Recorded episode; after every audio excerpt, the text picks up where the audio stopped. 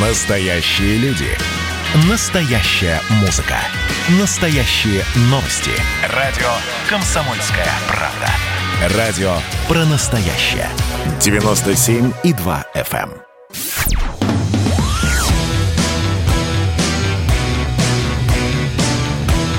«Война и мир». Программа, которая останавливает войны и добивается мира во всем мире. Здравствуйте, друзья! С вами Иван Панкин, и в ближайшем часе мы будем обсуждать главные темы дня сегодняшнего. Вот в первую часть мы посвятим тому, что, судя по всему, остаемся без летнего отдыха. По крайней мере, без отдыха в Турции это уже практически точно. Сейчас я буду разговаривать с экспертами и уточним некоторые детали. Ну, смотрите, авиакомпания S7 отменила рейсы в Турцию до конца октября. Аэрофлот отменил рейсы в Турцию в июне. И, ну, если глядеть на конкурентов на S7, то вполне возможно, что будет какая-то конкурентная борьба. Ну, плюс-минус, может быть, Аэрофлот в августе, допустим, их вернет. Но это уже конец лета. Соответственно, рассчитывать на то, что мы лето проведем в Турции, ну, уже не стоит. Разумеется, причина заключается в том, что там в разгаре эпидемия коронавируса. Хотя, например, э, тот же Эрдоган говорит, что эпидемия как, как таковая взят под контроль. Опять-таки, сейчас будем разговаривать с экспертами и все то и уточнять. Есть еще политическая сторона. Например, э, глава МИД Турции Мевлют Чавушоглу заявил, что Израиль отправил, отравил, извините, праздник Рамазан для жителей Палестины и всего исламского мира. Вот эти вот э, довольно любопытные э, нюансы на фоне Израиля-Палестинской войны. Мы сейчас будем уточнять у Аббаса Джумы, политического обозревателя агентства «Реофан».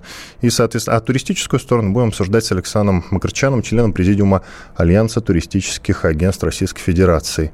Аббас и Александр Мушегович, здравствуйте. Да, добрый день. А, Александр Мушегович, скажите, пожалуйста, первый добрый, вопрос э, добрый. к вам. Как вы считаете, мы реально э, на все лето можем остаться без отдыха в Турции? Или все-таки есть некоторые варианты, при которых возможно, что какая-то часть населения в Турцию все-таки сгоняет?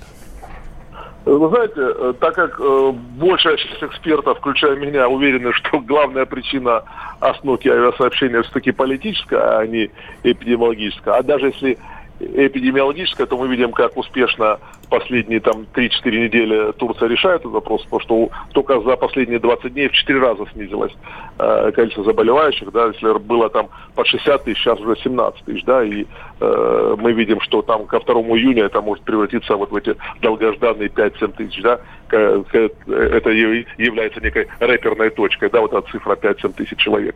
Вот, а поэтому на самом деле я не склонен драматизировать. И, э, слушайте, но то, что СМ до конца октября убрал рейсы, но СМ никогда не был э, лидером по перевозке в Турции в лучшие времена, до пандемии, да, потому что э, 90% перевозки в Турцию э, выполняют чартерные авиакомпании из там 40 э, там, городов Российской Федерации выполняли до пандемии, да, вот, поэтому э, вот то, что Аэрофлот до конца июня остановил, здесь это более реально, я думаю, что, как в прошлом году, вы помните, что в начале августа открылось авиасообщение. В этом году, я думаю, что намного раньше откроется, чем начало августа. А, мы видим, э, как э, подогреты цены на Черноморском побережье и понимаем, что любые призывы к ательерам нашим снизить цены а, окажутся безрезультатными до тех пор, пока не откроется авиасообщение с той же Турцией или с курортами Красного моря Египта. Ну, это забавно слушать от вас, что там снижается уровень заболевших, хотя потому что, что нам Турция скажет, то мы вроде как и поверим, согласитесь. А на самом деле она, ну, может да. быть, и не снижается на самом деле. Аббас, к тебе вопрос. У тебя же есть э, друзья в Турции? Ты наверняка спрашивал, интересовался у них, как реально обстоит ситуация там э, с заболевшими и как они соблюдают карантин? Ну, начнем с того, что э, мы не будем ориентироваться на то, что нам скажут в Турции. Все-таки э, вчера э, в, секретари... в секретариате вице-премьера Голиковой сообщили, что делегация экспертов отправится. Да, да, я вот хотел да. как раз озвучить. Делегация От... отправится. Интересно, чем он да. там будет заниматься? заниматься? Ходить Они... по Стамбулу, гулять и смотреть на то, как все сидят ну... по домам? давайте так, они эксперты, и, наверное, они лучше, чем мы, знают, чем им заниматься. В любом случае, мы будем э, оценивать ситуацию эпидемиологическую в Турции на основе тех заключений, которые значит, компетентные специалисты э, выставят. Что касается друзей, товарищей, коллег, они, разумеется, э, призывают не преувеличивать они говорят, что в принципе все нормально, не хуже, чем у других, но надо отдавать себе отчет. Это мнение частных лиц, которые не могут э, судить о э, знаете, масштабах целой страны, а Турция страна не маленькая, население не маленькое. Существует статистика. Еще недавно там били тревогу, там э, вводили комендантский час, э, говорили о том, что э, эпидемиологическая ситуация э, крайне тяжелая, и именно из-за этого, во всяком случае, э, де юра, да, и были ограничены туда полеты. Ну, повторяю, как эксперты скажут, так оно, наверное, и будет. Я тоже не склонен драматизировать, что там до конца э, э значит, э, года или там до, до конца лета. Э, мне кажется, что, в принципе, если ситуация с, э, с коронавирусом будет э, значит, улучшаться, то и рейсы тоже пойдут. Это же бизнес, это же деньги. Турция основное направление. Как ни крути, кому бы это нравилось или не нравилось. Про политическую часть еще с тобой сейчас поговорим через пару минут. Mm-hmm. Пока к Александру Мушеговичу еще вопрос. Есть ли замена Турции и может ли она предвидеться в ближайшее время? Ну, стопроцентной замены нет, а, а приближенно с определенной долей да, э, можно судить, э, предложить либо Египет, да, ну вот не тот Египет, который сейчас, сейчас летает там порядка из 15 городов России, рейсы в Каир, и дальше людей везут по пустыне, там 5 часов до Хургады, 6-7 э, часов до Шарм-эль-Шейха. Это, конечно же, э, такая замена. Э, но по, по деньгам, да, это как Турция и даже дешевле Турции. Конечно же, нужны прямые рейсы в Хургаду и Шарм-эль-Шейх. Вот это будет уже, там, скажем, 80% замена Турции. Да? Сейчас летают рейсы также из 15-20 городов Российской Федерации в Арабские Эмираты. Сейчас летний сезон – это низкий период ценовой для Эмиратов. Вообще Эмираты дорогое направление, но не летом. Да, где-то с 1 июня цены снижаются на 30-40% в среднем. И поэтому, да, в летний период Э, именно только по, по, по ценам, по стоимости Эмираты могут э, быть альтернативой Турции, но, естественно, надо учитывать, что там достаточно жарко, там, ну, климатические условия все-таки похуже, чем в Турции, именно в летний период, там июль-август, достаточно тяжелые климатические отношения. И Кипр, вот Кипр, э, да, он сейчас летает из 10, из 12 городов России. Прямые рейсы на Кипр, но здесь абсолютно схожий климат – и опять же, учитывая, что Западная Европа, в первую очередь Великобритания, на Кипр не полетели в, в этом году и уже, скорее всего, не полетят массово, да, э, Кипр снизил цены очень, очень сильно. Обычно это тоже дорогое направление. Это всегда раза в полтора, а то и больше дороже Турции. Но не в этом году. В этом году сейчас мы видим стоимость э, 40-50 тысяч рублей на двоих с перелетом из Москвы, да, с проживанием. Да, это три звезды, да, это только завтраки, но тем не менее это иногда дешевле, чем тот же Сочи или Ялта. Я э, надеюсь, вы имеете в виду не Северный Кипр, потому что тот самый Нет, Кипр я в списке не вижу. Смотрите, вот сегодня россияне да. могут полететь в Армению, Венесуэлу, Вьетнам, Германию, Грецию, Египет, Кубу, Мальдивы, Арабские Эмираты, о которых вы упомянули, Сингапур, Швейцарию. Правда, во всех странах есть свои ограничения для въезда. С 25 мая к ним присоединятся Исландия, Мальта и Мексика, Португалия и Саудовская Аравия. Из этого списка наших путешественников готовы принимать пока только Мексика. На Мальту могут въезжать только в определенной, определенной категории граждан. Для туристов она закрыта. Вот. И Португалия. А где Кипр? Я не понял. А, смотрите, э, Кипр, давайте так, это некое скрытое направление, э, туда летают э, так называемые вывозные или, если хотите, грузопассажирские рейсы, нерегулярное авиасообщение, но достаточно устойчиво. Обычный город-миллионник в европейской части России сейчас имеет два-три рейса в неделю на Кипр, да, ну из Москвы, естественно, больше. Я беру сейчас там Самару, Казань, Уфу, Краснодар, Ростов, э, да, Екатеринбург, вот э, Петербург. Вот эти города имеют сейчас два-три рейса в неделю на Кипр, и они, естественно, все летают полные. Ну, сейчас я продолжу разговор с Аббасом уже по поводу политической э, стороны вопроса. Александр Мушегович, в общем, я э, прощаюсь тогда с вами. Спасибо, Спасибо. большое. Александр Макричан, член президиума Альянса туристических агентств Российской Федерации. России, то бишь. Аббас, Собственно, да. вот мы начали, но я уверен, что не все поняли, в чем заключается политическая составляющая. Это как-то конкретно связано с, с арабо-израильским конфликтом? Ну, а я, если честно, тоже не понимаю, как э, туризм российский в Турцию связан с позиции Турции по арабо-израильскому конфликту, да, позиция есть, позиция... Но мы же кого поддерживаем? Мы Палестину поддерживаем, я так понял, исторически. Нет, Россия, нет, Россия на сегодняшний день не поддерживает ни одну из сторон, она находится традиционно над схваткой. Э, значит, э, у России, как известно, замечательные отношения э, как с Израилем, значит, так и с палестинской страной. В этом смысле Россия находится в уникальном таком положении челночного дипломата и всегда Э, таковым являлось. Э, на официальном уровне не было заявлений относительно поддержки какой-либо из сторон однозначной, в отличие от тех же Соединенных Штатов Америки, которые на высшем уровне э, заявили о поддержке Израиля. Байден заявил, что Израиль имеет право защищаться. Ничего подобного в Москве не прозвучало в отношении Палестины. Вот. В Турции, да, там тоже есть позиция. Она пропалестинская, исключительно пропалестинская, а, антиизраильская, причем резко антиизраильская, но только на словах. Популизм Эрдогана заключается в том, что эм, э, сегодня на фоне потепления отношений между евреями и арабами, арабами я имею в виду Объединенные Арабские Эмираты, Бахрейн и так далее, то есть страны, которые поми успели помириться с Израилем при администрации Трампа, с подачи администрации Трампа. Вот на фоне этих арабов э, и беззубой позиции Саудовской Аравии Турция, конечно, выглядит такой героической э, защитницей мусульман Ближнего Востока. В частности, Аббас, у нас 10 секунд. Аббас, спасибо да. тебе большое. В принципе, понятно, что э, никакой политической составляющей, по крайней мере, явной, пока что тут увидеть не получится. Продолжим через пару минут с другими экспертами.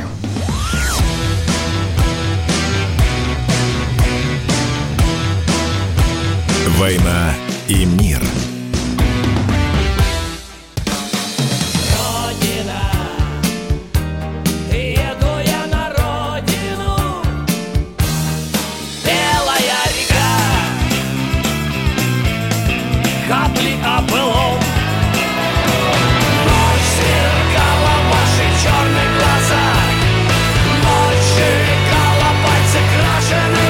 «Комсомольская правда». Радио поколения ДДТ».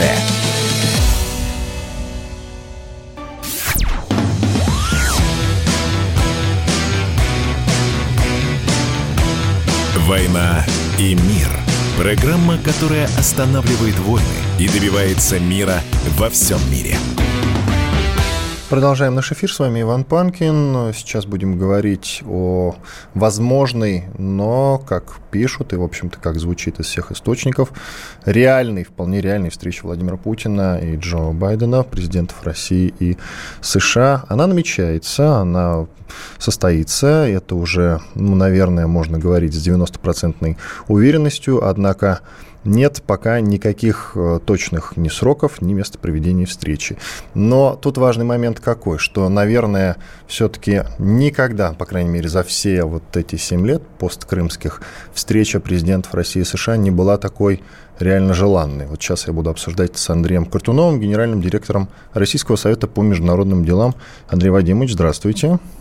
Добрый вечер. А вот вы согласны, кстати, с моей теорией о том, что вот за эти 7 лет, несмотря на то, что постоянно мы говорим, что хуже уже не, некуда, оценивая отношения России и США, э, тем не менее, постоянно говорим, хуже некуда, хуже некуда, хуже некуда отношения между нашими странами. И постоянно ждем чего-то от этих встреч. Ничего, конечно же, после этих встреч не меняется. Тем не менее, грядущую встречу Путина и Байдена можно ли назвать, ну вот, самой желанной, что ли?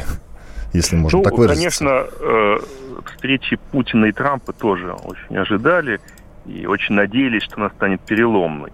А, и вот и когда они встретились в июле 2018 года в Хельсинки, выяснилось, что, в общем, надежды а, были неоправданными, отношения продолжали ухудшаться. Но вообще история отношений между Москвой и Вашингтоном говорит о том, что эти отношения а, во многом всегда зависели от саммитов. То есть там Брежнев, Никсон, э, Горбачев, Рейган, э, там Ельцин, Клинтон, э, Путин, Буш младший, Медведев, Обама. И это понятно.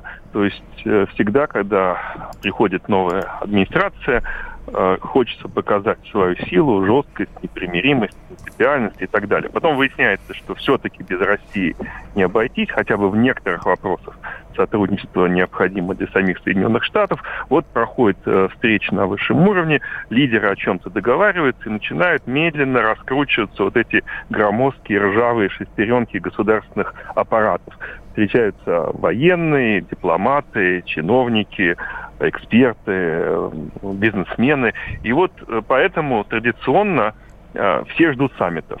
И единственный, кто эту традицию сломал, конечно, оказался Дональд Трамп. Вот была встреча и были ожидания, но ничего не получилось. Поэтому сейчас, конечно, интрига в том, сможет ли Байден, захочет ли Байден восстановить механизм саммитов как некого катализатора стабилизация, а возможно даже и улучшение отношений с Россией. Андрей Вадимович, уточняющий вопрос. Вот я с такой уверенностью сказал, что вот 90%, что эта встреча состоится, а может, я не прав, может, вы со мной не согласны. Может, и не состоится, может, это все пустые разговоры, как вы считаете? Ну, это, конечно, не пустые разговоры. Э, уже э, встречи говорят вполне официально. Конечно, всякое может быть. У нас, опять-таки, в истории такие встречи иногда отменялись в последний момент.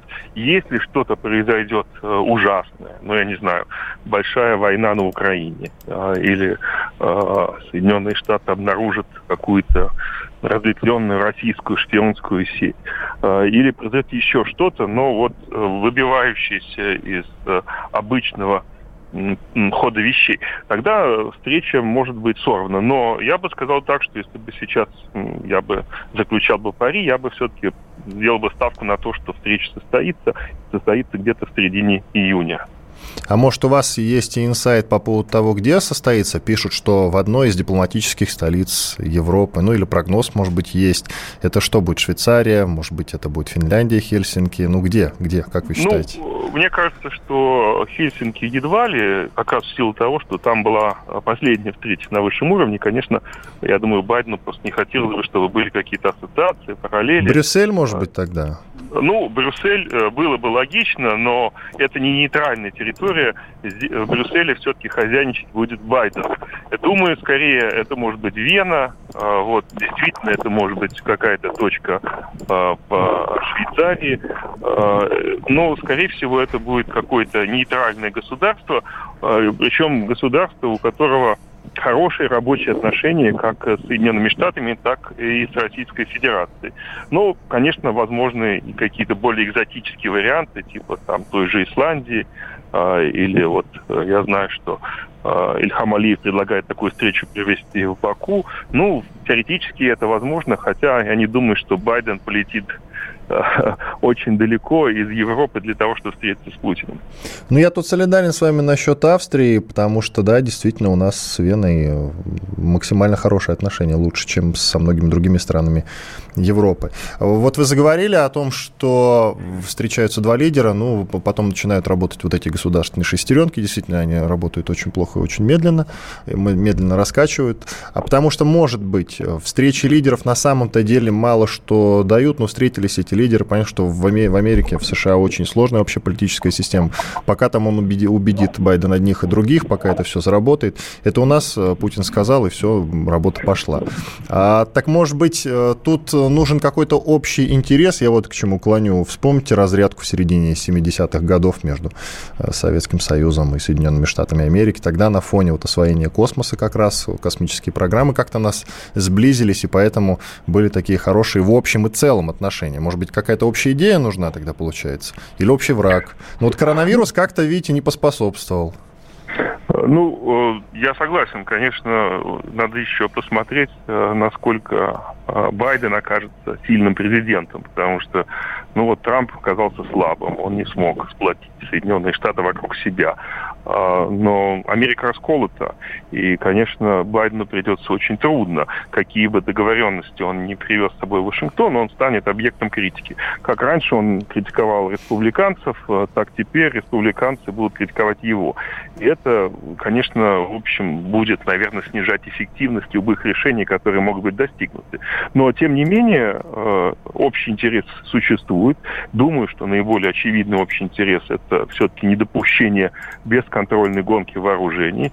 А, и понятно, что ну, соглашение СНВ-3 это хорошо, но недостаточно. Надо думать о том, что придет после, в дополнении к этому договору. И там очень много очень трудных вопросов, но, в общем, надо ими заниматься. Есть целый ряд региональных проблем, где без российско-американского взаимодействия ничего не получится. На Ближнем Востоке, э, Афганистан, я думаю, для Соединенных Штатов было бы очень важно э, достичь какого-то взаимопонимания с Москвой, чтобы спасти лицо, уходя из Афганистана, поскольку, в общем, это довольно болезненное поражение Соединенных Штатов и их партнеров. Не распространение ядерного оружия в целом. Ну и есть, конечно, такая повестка дня, как э, э, изменение климата, борьба с терроризмом, ну и некоторые другие проблемы, которые должны были бы нас объединить. Но насколько они нас объединят, действительно, это не ясно, поскольку даже коронавирус, коронавирус оказался, к сожалению, недостаточно сильным стимулом, чтобы выйти за пределы, так сказать, своих э, стереотипов и своих разногласий. Ну да, совместные вакцины пока не намечается, как это не печально. Да. А кому, как вы считаете, больше нужна эта встреча сейчас? Байдену или Путину? Ну, тут, э, конечно, трудно оценить, поскольку встреча нужна э, и тому, и другому по разным причинам. Э, но я думаю, в конечном счете, наверное, все-таки она больше сейчас нужна Байдену для того, чтобы, ну, как-то зафиксировать ситуацию в отношениях с Москвой и сосредоточиться на более трудных и более болезненных отношениях с Китаем. Э, мне кажется, что Путин уже пересидел, по-моему, четырех американских президентов. Э, он может пересидеть и Байдена. Байдену, конечно, какая-то договоренность Путина нужна. Но, повторяю, встреча нужна обоим. И тут сказать однозначно, что Путин принимает такое решение, делая одолжение Байдену, конечно, было бы неправильно. Ну, разумеется, Путину придется пойти на какой-то компромисс, а американцы люди очень требовательные, как мы знаем. Они любят больше требовать, чем, чем давать взамен. Как вы считаете, вот что попросит Байдену Путина и на что из этого Путин будет готов пойти? Ну, как я говорил, есть вопросы, в которых, по всей видимости, Соединенные Штаты заинтересованы больше, чем Россия. И вот я упомянул уже Афганистан. Это понятно. А. Украина, например? Э, Украина – это другой немножко вопрос, поскольку Соединенные Штаты не являются участниками Минских договоренностей, они не входят в нормандский формат. И вообще позиция американцев, мне кажется, очень для них удобна. То есть они имеют влияние в Киеве, они имеют какие-то каналы коммуникации с Москвой, при этом они несут никакой, никакой ответственности э, за урегулирование. Э, то есть ответственность была переложена на плечи лидеров Германии и Франции. Ну и также Соединенные Штаты, по всей видимости, рассчитывают, что именно Европа будет финансировать украинские экономические реформы. Не думаю, что Байден будет серьезно вкладываться в Украину. Но Э, то, что эта тема возникнет, несомненно, потому что Байдену необходимо как минимум еще раз э, зафиксировать свою позицию, э, осудить события 2014 года, продемонстрировать солидарность с Киевом. То есть все правильные слова, конечно, он на этой встрече скажет. Спасибо вам большое. Андрей Картунов, генеральный директор Российского совета по международным делам, был с нами на связи.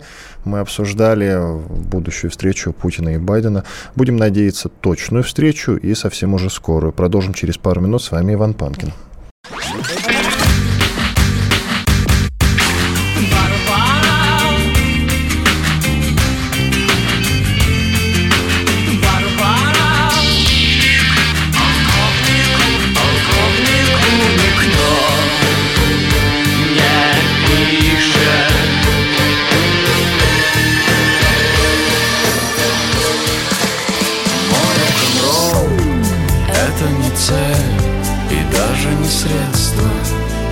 Комсомольская правда. Радио. Поколение. Битва.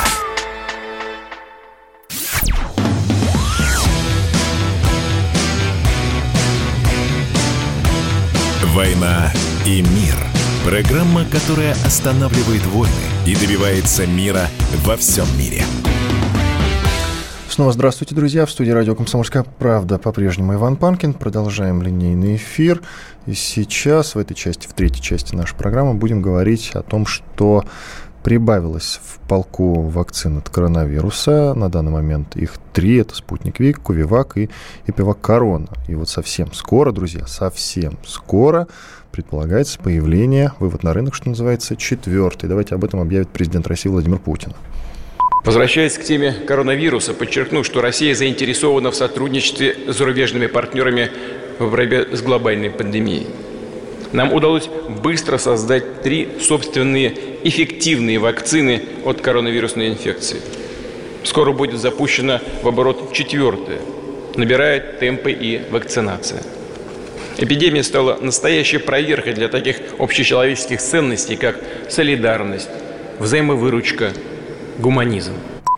Э, продолжим разговор с Николаем Крючковым. Это иммунолог, эксперт по международному здравоохранению, эксперт по лекарственным препаратам и их лицензированию. Николай Александрович, здравствуйте. Добрый вечер. Вот я назвал э, три, три вакцины, спутник Вик, Вивак и Пивак Корон. Для начала, какой э, вы рекомендовали бы привиться вообще людям? Ну, вопрос непростой, но наиболее исследованной вакциной является, конечно, вакцина «Спутник Ви» из этих трех. А, но, но, конечно, и она же является наиболее реактогенной вакциной, то есть вызывает вот эти ранние гриппоподобные симптомы, да, боль вместе и введение препарата. Ну, то есть это довольно неприятно, конечно, но продолжается, правда, недолго, примерно от одного до трех дней с момента введения препарата. Так что имейте в виду, если будет, выберете спутник ВИ, то будьте готовы вот такой относительно высокой реактогенности. А, собственно, с Ковиваком и Эпивак Короной такого не будет, вы хотите сказать? Они менее реактогенные, то есть они меньше, менее вероятно вызывают такие проявления, но и они же менее исследованы. То есть если по эпивак короне, по крайней мере, одна публикация есть э, известная, то по ковиваку пока публикаций нет. Э, ну, собственно, надо справедливости ради сказать, что тот же ковивак только-только входит в стадию массового производства. Так что, ну, фактически очень маленькая вероятность, что вы непосредственно сможете столкнуться на пунктах вакцинации этой вакцины. Итак, теперь, что касается четвертой вакцины, к запуску которой анонсировал Владимир Путин, что вы не знаете, если что-то знаете. Ну, смотрите, есть несколько вариантов, как часто бывает. Да? Первый вариант – это, собственно, вакцина «Спутник Лайт», которая прошла уже регистрацию, получила регистрационное удостоверение по ускоренной процедуре, и теперь фактически начинается ее масштабирование и производство. А, эта вакцина, напомню, представляет собой не что иное, как первый компонент а, вакцины «Спутник Ви». То есть это просто первый компонент вакцины «Спутник Ви», и вот иногда нужно использовать для вакцинации не две дозы, а одну. В некоторых случаях, например, для ревакцинации или для других случаев, вот, соответственно, такая возможность будет дана. Что касается новых а, препаратов, которые находятся в производстве, здесь вариантов несколько. А, а какой именно президент говорил, непонятно. Может быть, это вакцина а, а, разработки Федерального медико-биологического агентства. Возможно, вакцина, которую разрабатывает институт гриппа в Санкт-Петербурге. Возможно, вакцина, которую разрабатывает компания Битувакс, которая называется Битувакс КОВ-2, которая находится уже фактически а, на э, завершении доклинических исследований. Так что вот одна из этих вакцин а, наверняка также могла быть, но справедливости ради все-таки скажу, что, скорее всего, Путин имел в виду именно вакцину «Спутник Лайт». А вы что-нибудь слышали? Ну, понятно, что у вас очень много знакомых, которые так или иначе, скорее всего, каким-то образом приближены к этим разработкам, или из каких-то разговоров кулуарных что-то слышали. Насколько она безопасна, например? Ну и эффективна. О спутнике Лайт? Ну, а вот этой вот новой вакцине, которая еще не вышла на рынок, запуск которой анонсировал Владимир Путин. Ну, дело в том, что вопрос ведь э, в том, а, собственно, о какой вакцине идет речь. Если речь идет о спутник Лайт, она, конечно, она ровно так же безопасна, как и вакцина «Спутник V», поскольку это фактически один из компонентов вакцины «Спутник V». А если говорить о вакцине ФМБА, по ней пока ничего не понятно, она стадии доклинических исследований только, и доклиника там еще не завершена, и завершится где-то к июлю месяцу. Что касается вакцины института гриппа, там еще более ранняя стадия разработки. Скорее всего, доклиника там завершится к осени, может быть, к октябрю, может быть, к сентябрю, но разработчики это лучше знают. Что касается вакцины Бетувакс-2, то фактически доклинические исследования там завершены, но клинические исследования еще не начались. Так что Строго говоря, по всем этим новым вакцинам, поскольку еще опыта применения у человека нет ни по одной из этих вакцин, мы, конечно, говорить что-то определенно не можем. Я, ну, по крайней мере, понятно, что клинические исследования прошли, проходят успешно, и исходя из того, что мне известно, по крайней мере, никаких токсических особых эффектов там нет, иммуногенность высокая, но все-таки все равно это все нужно проверять на человеке, да, в клинических исследованиях, и только после Э, завершения хотя бы промежуточной части э, клинического исследования первой и второй фазы, безопасность, иммуногенность, переносимость. После этого только мы можем говорить об эффектах у людей. Николай Александрович, ну нельзя не затронуть тему пресловутой третьей волны, о которой сейчас много говорят. Э, по вашим ощущениям, по вашим инсайдам, можно ли с уверенностью сказать, что третья волна, она действительно идет? Ну, я бы не назвал это третьей волной. Идет рост заболеваемости, но идет он на самом деле плавный рост где-то с середины, середины марта.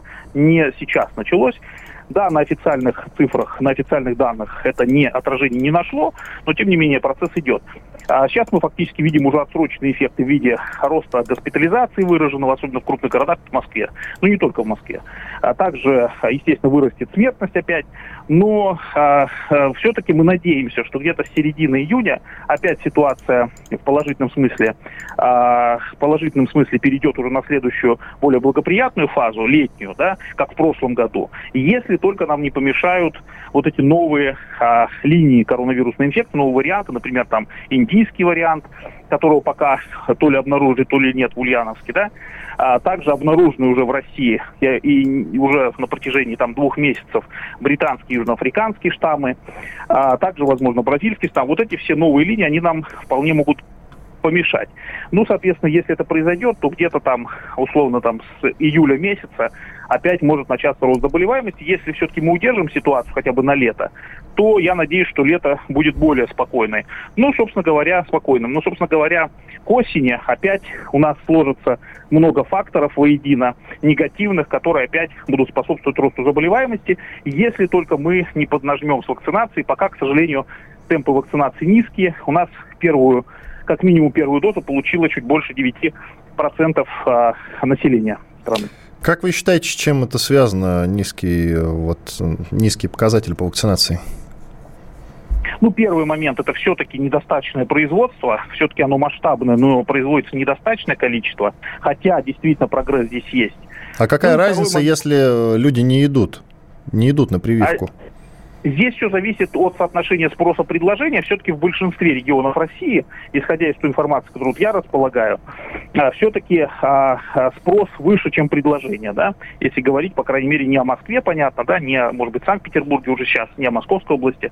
Конечно, если говорить о Москве, например, то уже явно предложение опережает спрос. Это большая проблема, потому что мы увидели на примере крупных городов, а я думаю, что в регионах ситуация как минимум не лучше, с тем, что больше, ну, скажем так, около половины взрослого населения а, сейчас не хотят прививаться вот, этой, вот этими новыми вакцинами, считая их недостаточно там изученными, опасными и прочее, прочее. И, конечно, с этим нужно что-то делать, нужно людей убеждать, потому что если мы не обеспечиваем, не обеспечим а, массовую вакцинационную программу, то, конечно, с пандемией мы будем бороться долго, очень долго, да, то есть а, и тем более с учетом появления новых линий. То есть не надо рассчитывать, что вы один раз даже переболели, не вакцинируетесь и все. На самом деле вполне может быть, там, что через полгода, через 8 месяцев вы опять заразитесь, что новыми линиями опять заболеете, и вполне возможно тяжело. То есть это даже означает, что каждый человек может по нескольку раз заболевать в течение пандемии. А, поэтому ситуация серьезная, надо что-то решать еще и с готовностью людей вакцинироваться. Николай Александрович, ну у нас секунд 40 остается до конца этой части нашей программы. Кор коротко ответьте, пожалуйста, вот вы когда говорите, что надо людей убеждать, вы что имеете в виду, что нужно сделать вакцинацию обязательной? Нет, нет, я считаю как раз, э, что людей надо убеждать рациональными аргументами, а также дополнительными всякими бонусами, а, например, там, скидками, а, какими-то преференциями дополнительными, которые раньше они не имели, да, на какой-то короткий промежуток времени. То есть нужно стимулировать обязательно вакцинацию. Принудительную программу, я не думаю, что в России она возможна. Спасибо Мы не в большое. Китае живем, и даже в Китае она не внедрена. Спасибо. На связи с нами был Николай Крючков, иммунолог, эксперт по международному здравоохранению, эксперт по лекарственным препаратам и их лицензированию. Продолжим через пару минут. Оставайтесь с нами.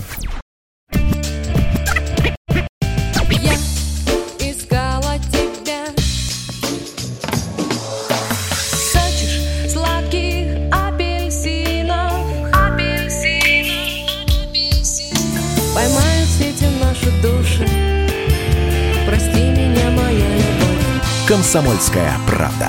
Радио поколения «Земфиры».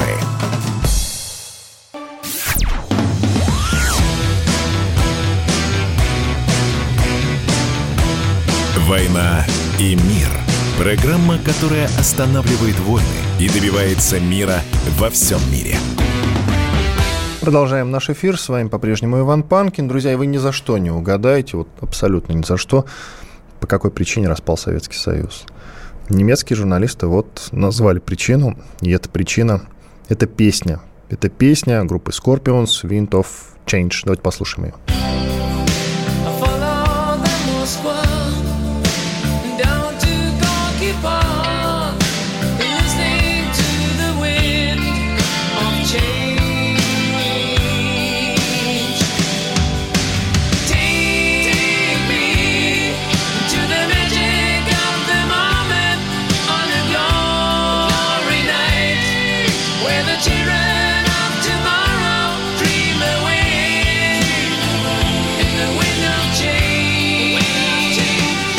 Ну, во-первых, друзья, согласны ли вы с тем, что эта песня стала причиной распада Советского Союза? Пишите мне 8 967 200 ровно 9702 в любой из мессенджеров, будь то Telegram, да, телегу, WhatsApp, куда вам угодно.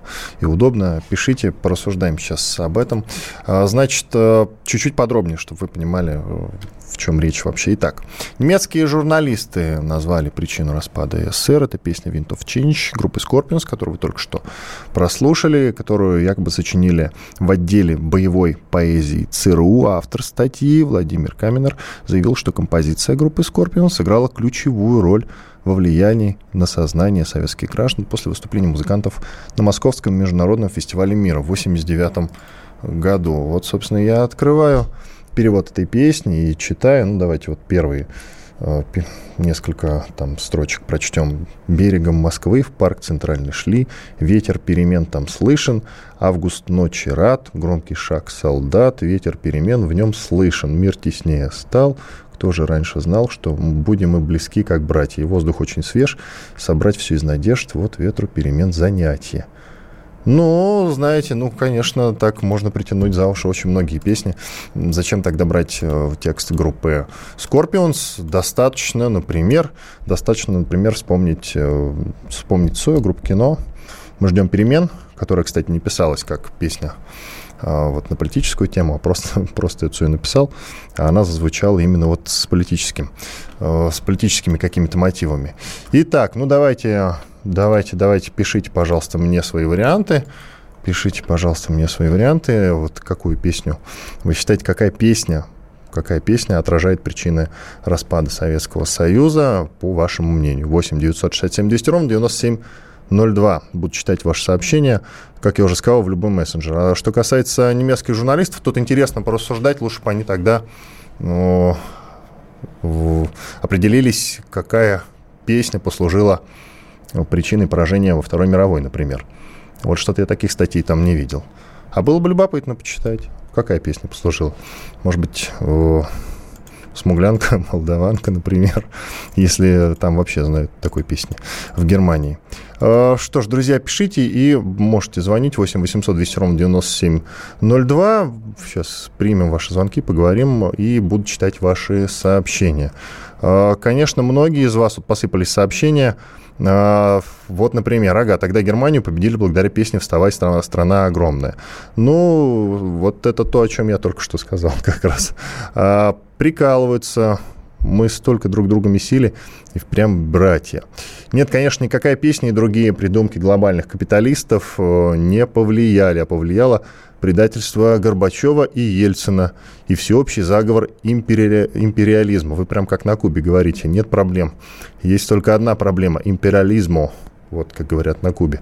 И определитесь, пожалуйста, тогда, вот человек написал, не представился из, из Белгородской области, кого конкретно вы э, обвиняете в предательстве Горбачева или Ельцина, их обоих, но это очень странно тогда.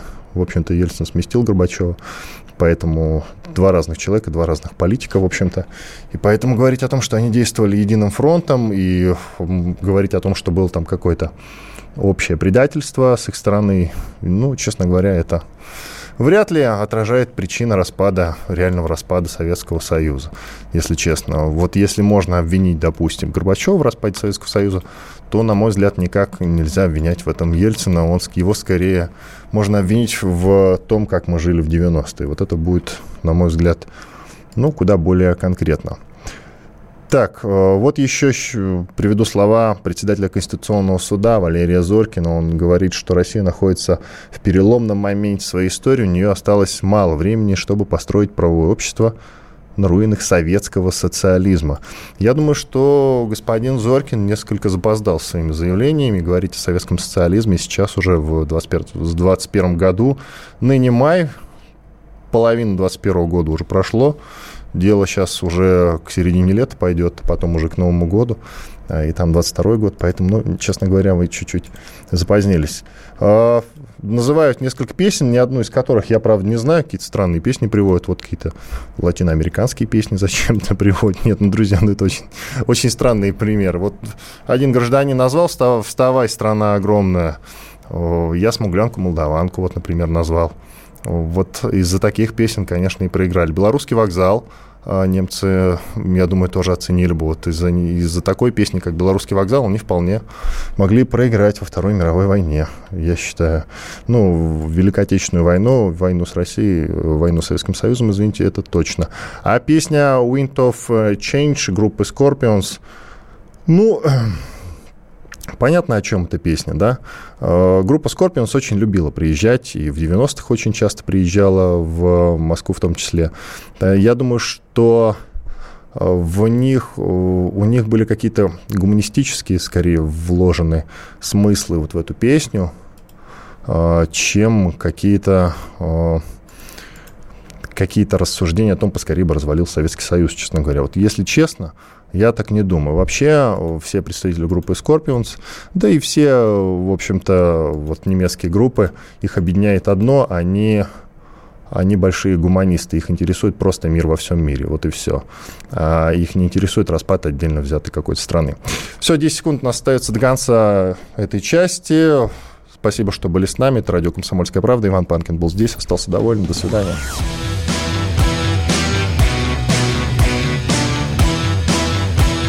«Война и мир».